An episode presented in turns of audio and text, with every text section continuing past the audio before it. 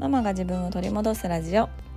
このラジオでは子育て真っ最中の私が子育てを通して自分を見つめ直す方法や母親として過ごす中での気づきや学びをシェアしていきます。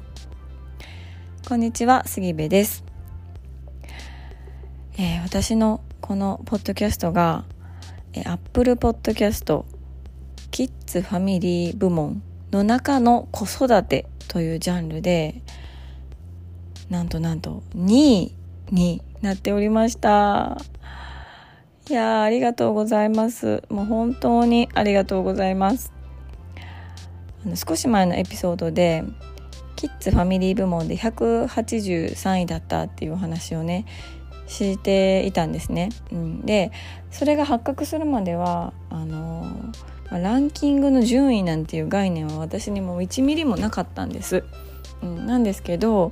まあ、あることがきっかけでねそのランクランキングの中に、まあ、この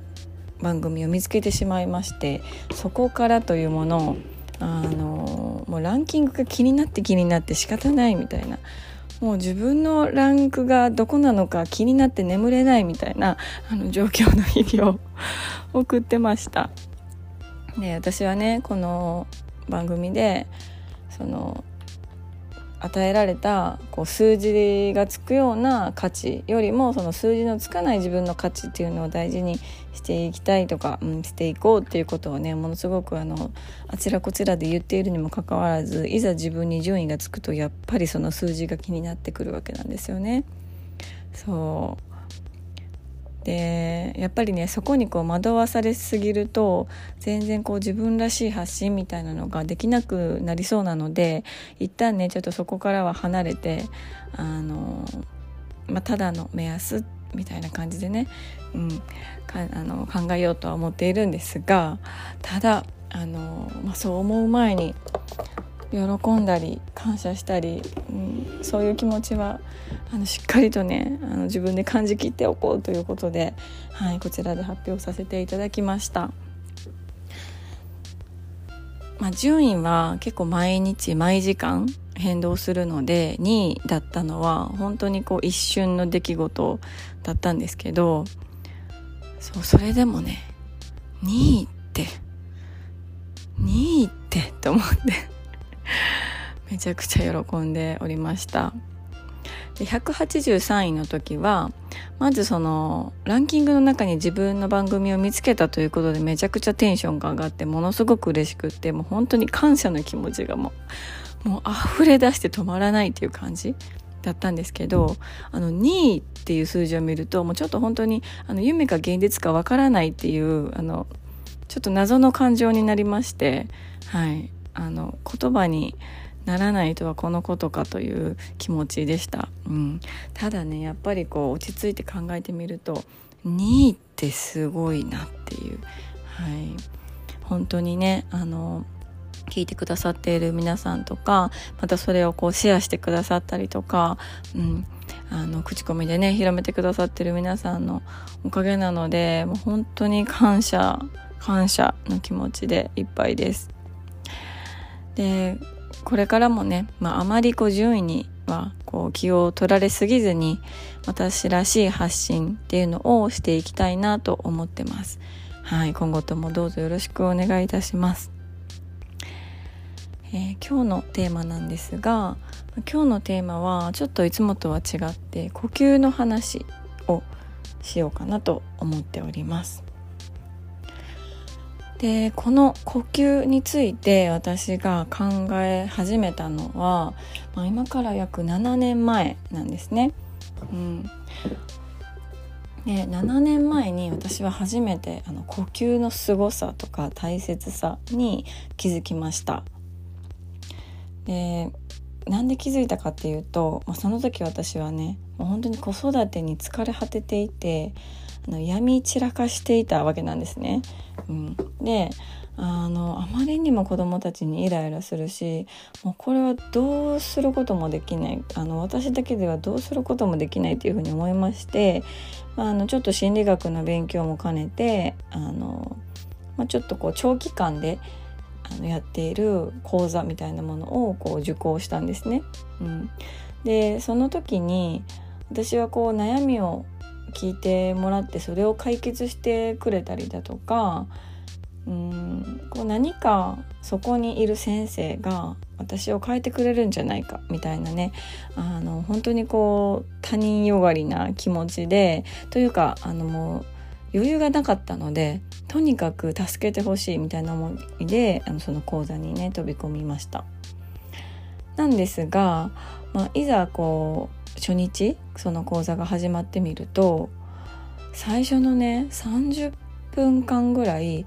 ずっと呼吸の練習をするんですよ。で座って呼吸したり立って呼吸したりこう身振り手振りというか両手を使いながら動かしながら呼吸をしたりいろんな呼吸をねするんですよ。で私は最初あれなんかちょっと違うところに来てしまったかもしれないみたいなことを思ったんですよね。そうちょっと間違ったかなって思ったんですけどただもうねあの言われたことは全部やってみようということでこう真面目にあの取り組んだんです。でさらには、まあ、その後いろいろこう話を聞いてもらったりとかあのアウトプットする時間っていうのはもちろんあったんですけれどもあの、まあ、日々の生活の中でこの呼吸っていうのを意識してあの1日にあの手何何分か椅子に座って静かに呼吸をする時間をとってほしいっていうふうに言われたんですよ。でそれを習慣化してほしいって言われたんですね、うん、で私はあのめちゃくちゃ半信半疑だったんですけどただ言われてやってみて何も効果がなかったらやめればいいやっていうことで、まあ、一応やってみたんですよね、うん、ただその時私は子供たちが1歳と2歳であのソファーに座ってゆっくりする時間っていうのが本当になかったんですよ。うん、本当にその時間コーヒーをいっぱい飲む時間もなくっていやまずそもそもその時間がないなって思ったので習慣化させるためにはどうしたらいいかなって思った時にね普段する絶対にする行動と一緒にそれあの呼吸を組み合わせれば毎日忘れずに欠かさずできるんじゃないかなって思ったんです。で私が思いついたのは洗濯物を干す時にあの深く深呼吸をしながら干すっていうことだったんですね。うん、でまあ言われたのはねちゃんとあの座って気持ちを落ち着かせて呼吸をするっていうことを言われたのにまあ、その言うことはあの聞かずに私は洗濯物を干してガンガン体を動かしながら呼吸をするっていう方法をこう取り入れてみました。なのでもしかするとその効果っていうのは薄かったのかもしれないんですけどあのまあ何ヶ月かその呼吸の方法っていうのを続けていくうちに自分では気づかなかったんですけどそのね先生に何か呼吸をしていて変化ありますか？って言われたんですよ。うん、でその時に振り返るとねうんなんかぐっすり眠れてるような気がする。でもそれは呼吸のおかげか分かりません。うんたまに時間があってあの子供たち2人がね同時にお昼寝をしてくれたりした時に椅子に座ってあの呼吸をしてみるとそのままこう眠ってしまったりすることもありましたねでもそれは呼吸と関係あるか分かりませんみたいな感じでこう回答していってたんですね。うん、でそうすると先生が「いいですねいいですね」みたいな感じでこう反応してくださってあいいんだと思って、うん、私はその子供たちが寝ている間にしないといけないことがたくさんあったので、まあ、そこで寝てしまうっていうのはすごく自分の中であの腑に落ちてなかったんですけど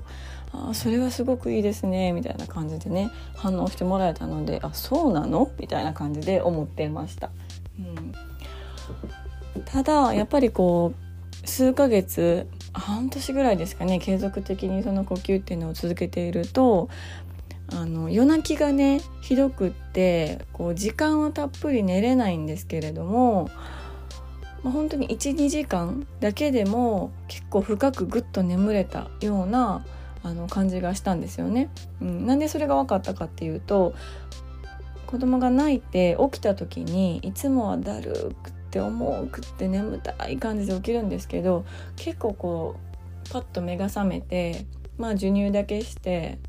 次また眠れるすぐ眠れるみたいな感じだったんですよ。なので時間は短いけど質のいい睡眠が取れているなっていう感覚がものすごくあったんですね。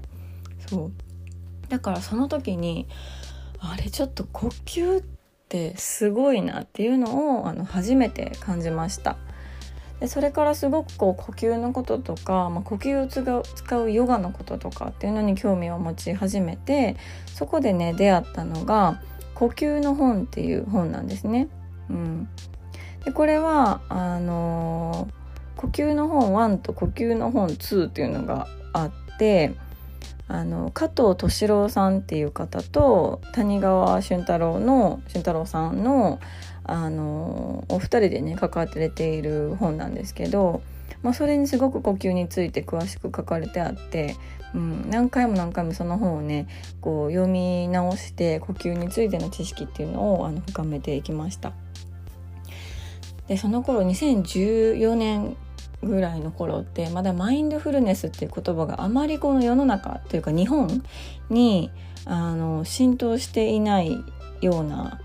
時期というか時代だったんですね。うん、なんですけど、まあ、その時に初めて私はマインドフルネスっていう言葉を、まあ、その先生から教わって、まあ、半信半疑ではあったんですけど自分の中にこう取り入れていくようになりました。うん、であのそこからあの自分のそのセンサーみたいなものがマインドフルネスっていうものにヒットしていたからなのか、まあ、いろんな場面でねマインドフルネスっていう言葉を聞くようになったりとか、まあ、いろんな方法っていうのを来たり聞いたりこう見たりするようになりました。うん、なのでまあ、また改めてあのお話ししようかなと思ってるんですけど食べる瞑想とかもその先生からね教わって実践してみたりもしてました。うん、なのであの、まあ、ちょっとハウツーみたいな感じにはなるんですが子育て中のままで本当に時間がなくって体はちょっとしんどい睡眠もしっかりとれないっていう方は是非ねその呼吸っていうのを一度こう見直してみて深い深呼吸ができているか深い呼吸っていうのが普段できているかっていうことにちょっとあの気にかけてもらえたらなっていうことをあの思いましたのでここでシェアさせていただきました。今日のテーマは呼吸についてでした、えー、最後まで聞いていただきましてありがとうございます、えー、最新のお知らせは LINE 公式アカウントより配信予定ですのでぜひぜひ、えご登録をよろしくお願いいたします。URL は概要欄に貼ってあります。では今日も素敵な一日になることを願っております。